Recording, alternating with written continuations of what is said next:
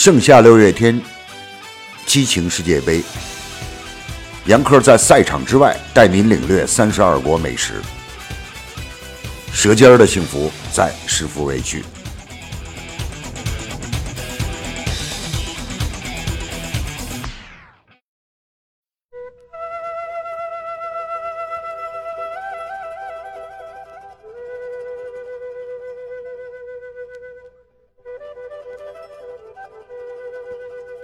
小组赛进入到第三轮，出现什么样的比分结果都是正常的。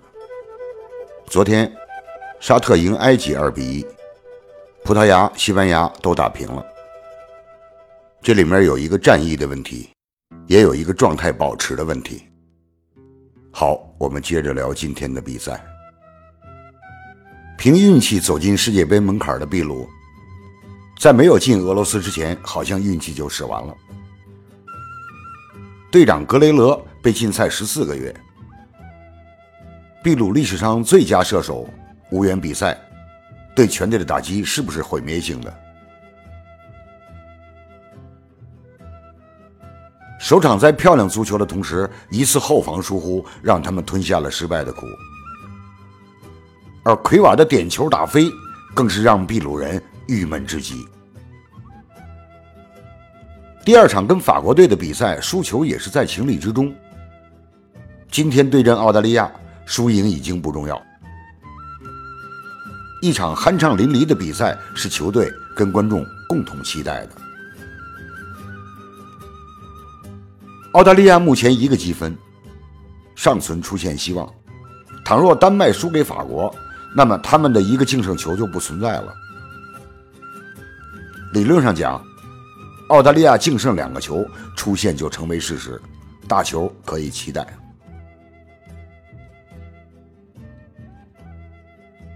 聊秘鲁美食前，先调侃一下韩国人。他们有一个电视剧，讲述主人公公元七世纪的时候卖土豆为生。这个故事编的有点大，至少八百年以后，随着新大陆发现，土豆才从南美洲流传开来。还好，秘鲁人没在这个事情上跟韩国人掰扯，否则，韩国人会不会也讲，你们有土豆种，我们也有土豆种啊？凭什么你们就是一个原产地？大家别拿这个不当回事儿。多少个国家都为一个食材的原产地打官司，但土豆是无法产生纠缠的。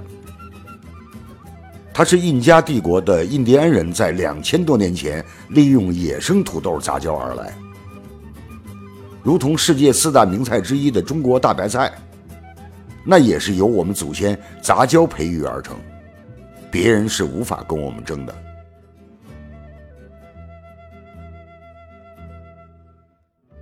在二零一七年的世界五十家餐厅评选中，秘鲁利亚法国、意大利等传统美食国家。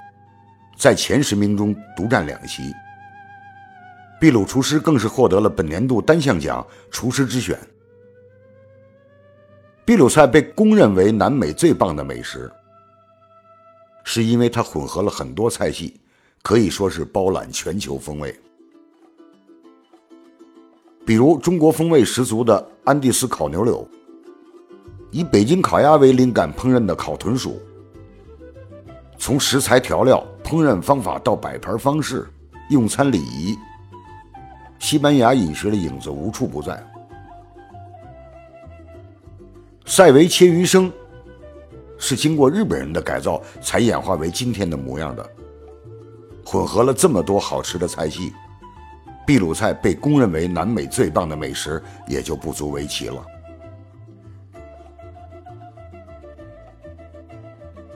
秘鲁饮食上很牛的蔬菜品种特多，他们不仅是土豆的原产国，而且土豆的品种也是全球之冠，有三千多种。几千年前，印第安人就开始了野生土豆的种植，而且聪明的他们拿土豆跟各种野生植物杂交，种出了品种繁多、颜色各异、大小形状不同的土豆。在这么多的土豆里，有一种是黄土豆，秘鲁人把它叫华伊罗，意思是鸡蛋黄。黄土豆外形比较难看，状似生姜，凹凸不平，但味道极好，营养成分很高，它就是秘鲁的国菜。秘鲁有道传统的人见人爱的菜——土豆泥，就是黄土豆做的。做法也很简单，把煮熟的土豆做成泥，冷却后用它裹上肉，煮熟的鸡蛋、牛油果或者鱼肉什么的，裹什么完全根据自己的喜好。这道菜非常清淡，也是一道著名的开胃菜，很受欢迎。另一道以土豆做原料的秘鲁名菜是安第斯土豆。这道菜有些西式的做法，使用牛奶、奶酪、大蒜、辣椒先制成浓稠的调味料，然后浇在煮熟的土豆上，再配有切开的煮鸡蛋跟橄榄，味香色美。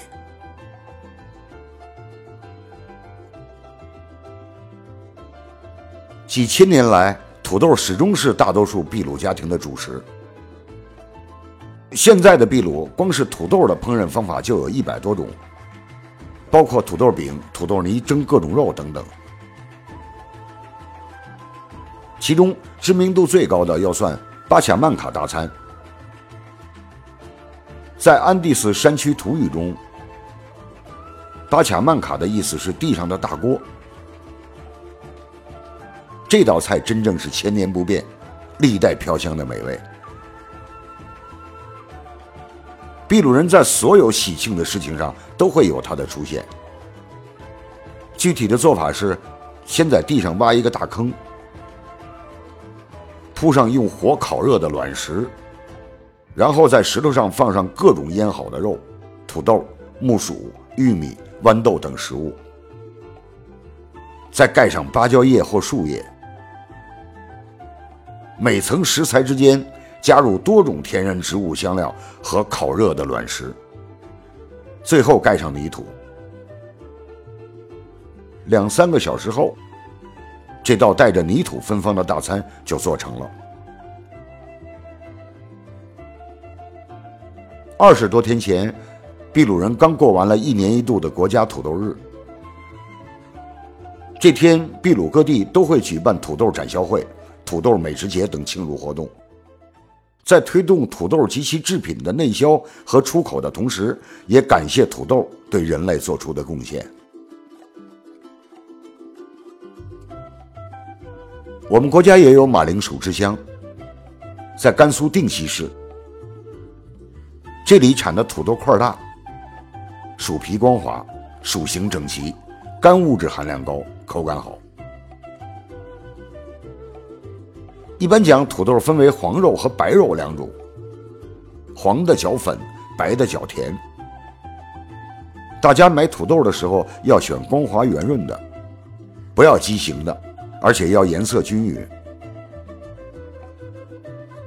如果想要充分的保护土豆的营养，那蒸土豆最好，不仅香味不丢失，而且维生素、矿物质、膳食纤维极少损失。重要的是，蒸的方法会使土豆淀粉充分的糊化，容易消化跟吸收，对肠胃也有好处。有人红烧土豆时候喜欢油炸一下，如此口感是好了，但营养丢失太多。土豆烧牛肉为什么是全球人都喜欢的餐食呢？因为它们的互补性太强。土豆缺乏矿物质跟蛋白质。牛肉缺少维生素 C 跟碳水化合物，两相结合，完整的弥补了对方的不足，而且口味非常好。